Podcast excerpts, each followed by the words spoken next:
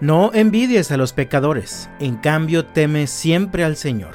Si lo haces, serás recompensado, tu esperanza no se frustrará. De algún tiempo para acá se habla del concepto de la romantización del pecado. Mucho ha tenido que ver el contenido de entretenimiento contemporáneo.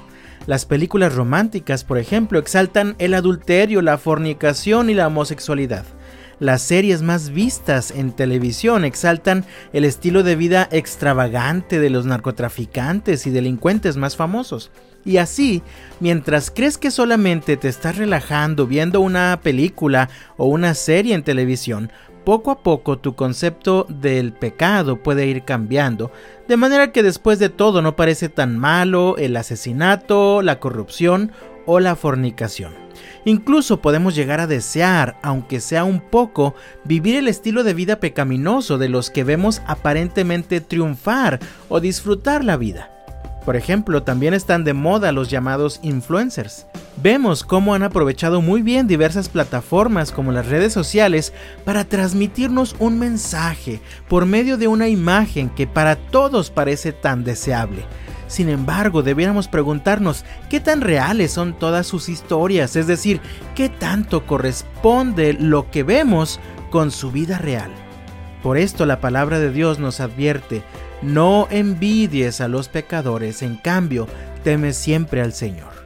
Por más atractiva, fácil y emocionante que parezca la vida de otras personas en este mundo, no los envidies, pues su poder, riqueza y gloria desaparece tan rápido como lo hace la neblina en la mañana. En cambio, el consejo de la palabra es teme al Señor siempre. Puede no verse tan atractivo en un inicio, sin embargo, no hay mejor forma de vivir en toda la expresión de la palabra que sometidos a la autoridad del Señor, obedientes a su palabra siempre. Este estilo de vida tiene una recompensa incomparable asegurada. Si lo haces, dice el texto, serás recompensado. Tu esperanza no se frustrará. La esperanza de los pecadores se acaba como la neblina, pues confiaban en su propia riqueza, su propio poder o fuerza. Sin embargo, la esperanza de los sabios, es decir, la esperanza de los que viven obedeciendo a Dios, esta jamás se acaba, jamás se frustrará. Ahora, ten bien presente que, contrario a nosotros, Dios no tiene en mente las recompensas satisfactorias inmediatas. Dios tiene en mente la eternidad. Y es que los seres humanos nos hemos vuelto adictos a los estímulos que nos brindan satisfacción inmediata. Pero en la vida de Dios, las cosas buenas no siempre son inmediatas, pero siempre son eternas. El Salmo número 1 dice, qué alegría para los que no siguen el consejo de malos, ni andan con pecadores, ni se juntan con burlones, sino que se deleitan en la ley del Señor, meditando en ella día y noche.